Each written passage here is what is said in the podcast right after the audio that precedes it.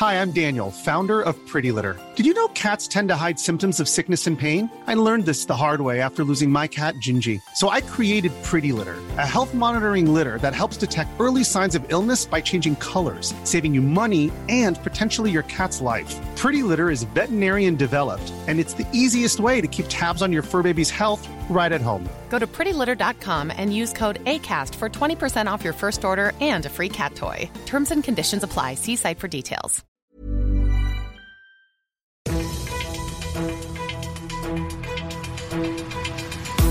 95 5 Charivari, das München Briefing, Münchens erster Nachrichtenpodcast. Mit Christoph Kreis und diesen Themen.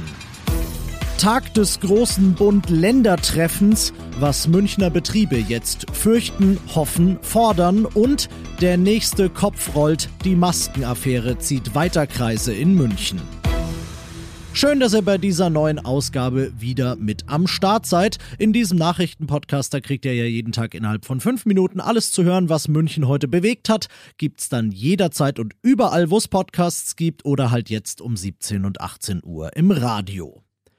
München zittert vor der Notbremse. Zumindest die Geschäfte tun das. Nach 13 Wochen Zwangspause durften sie ja jüngst erst wieder aufmachen und das auch nur so halb, nämlich nach dem Click-and-Meet-Modell.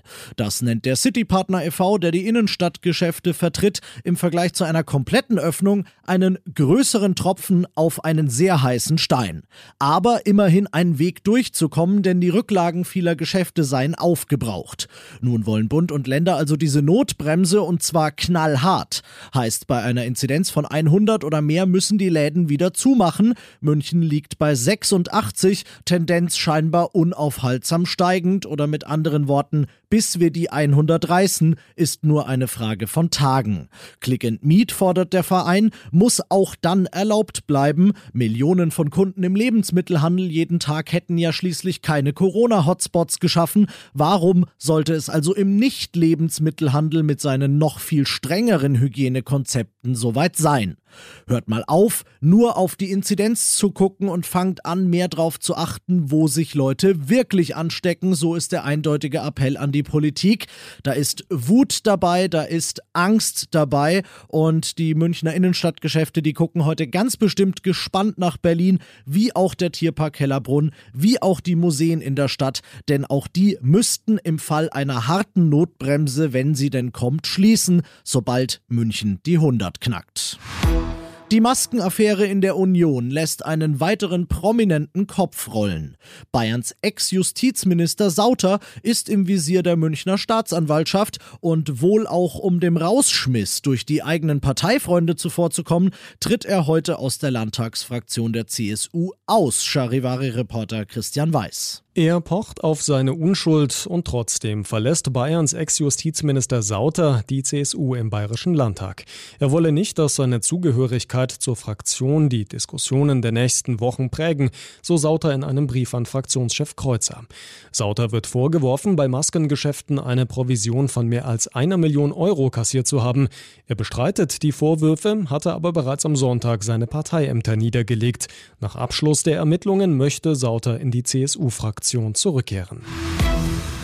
Ihr seid mittendrin im München-Briefing und nach den München-Themen schauen wir jetzt nochmal auf dieses eine Deutschland-Thema, das es heute gibt. Und das ist, wir müssen nochmal zurück, natürlich das Bund-Länder-Treffen. Das läuft seit Stunden und es wird wohl wie bei den letzten Malen auch noch Stunden dauern.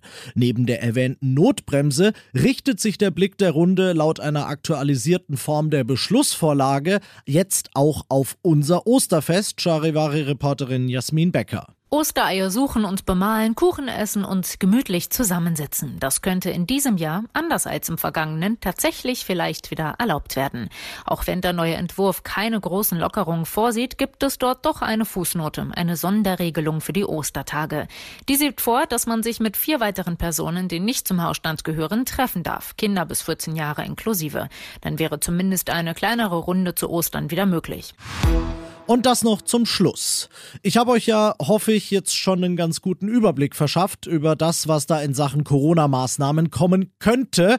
Wir wollen den Rahmen dieses Podcasts nicht sprengen, aber falls es noch ein bisschen mehr sein darf.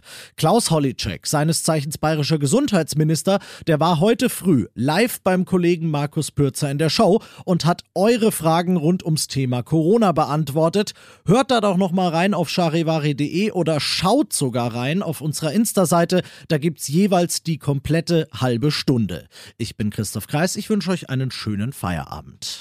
95 5 Charivari, das München Briefing. Diesen Podcast jetzt abonnieren bei Spotify, iTunes, Alexa und charivari.de.